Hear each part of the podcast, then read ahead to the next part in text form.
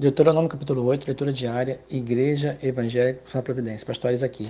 Gente, esse capítulo, versículo 1 vai dizer: Cuidarei de cumprir todos os mandamentos que hoje vos ordeno. Recordar-te-ás, verso 2, de todo o caminho pelo qual o Senhor te guiou.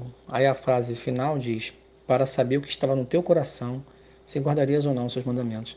Então Deus já fala como é que ele trabalhou né, na vida de Israel, é, conduzindo esse povo pela dificuldade, mas estando com esse povo lá, para saber, né? para que eles mesmos, melhor dizendo, soubessem né?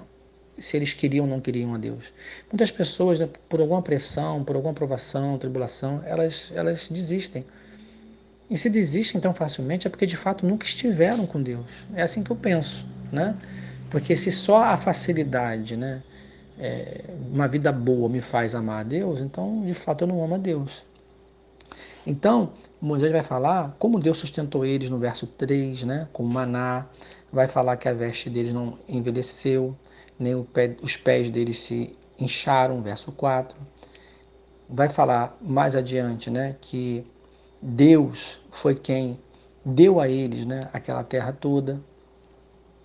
E aí o verso 11 e o verso 12, né, o verso 12 em especial, diz assim: Para não suceder que depois de teres comido e estiveres farto, depois de haveres edificado boas casas e morado nelas, depois de se multiplicarem os teus gados e os teus rebanhos, e se aumentar a tua prata e o teu ouro, verso 14, se eleve o teu coração e te esqueças do Senhor.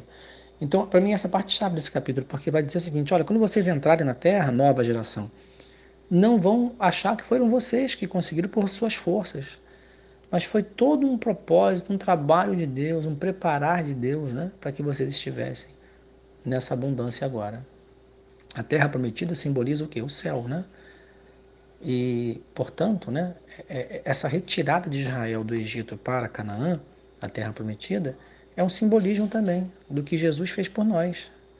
Ele nos tirou da escravidão desse mundo, para quem creu em Jesus Cristo, e nos leva para o céu em segurança. Então, meu irmão, minha irmã, não deixemos o Senhor por nada nem por causa de tribulação, nem por causa de prosperidade. Muitas pessoas estão com saúde hoje, estão podendo trabalhar, estão podendo é, comprar suas casas, seus carros, seja o que for, fazer festa para os seus filhos, né? Mas o que, que importa disso tudo? O que, que importa é que a gente não se esqueça de Deus e a gente ame a Deus sobre todas as coisas.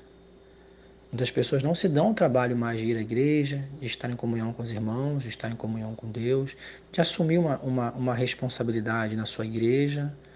Ouvia um pastor falar esse final de semana, ele dizia: muitas pessoas estão seguindo um evangelho da sua própria cabeça, né? fazem aquilo que eles acham que tem que fazer, mas não servem, não se comprometem. Né? Então, cuidado com isso. Cuidemos da nossa vida, porque a salvação ela é individual mesmo. Né? E nós daremos contas ao Senhor. Né? E jamais digamos que se alcançamos alguma coisa, seja material ou espiritual, que foi a gente que fez. Os talentos que Deus nos deu, que a gente às vezes prospera por meio deles, foi Deus que deu. Né?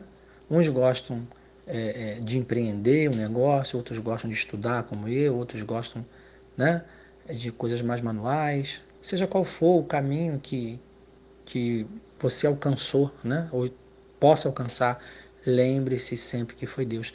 Essa é a pregação de Moisés aqui no capítulo de número 8. Lembre-se que foi Deus. De que, que adiantaria né, ter tanta coisa por meio dos talentos que o próprio Deus deu se nós não o amarmos, se nós não o tivermos como o grande amor da nossa vida? Ele é o amor da sua vida. Ele precisa ser esse amor. Ele te deu amor e ele quer o seu amor e o meu amor.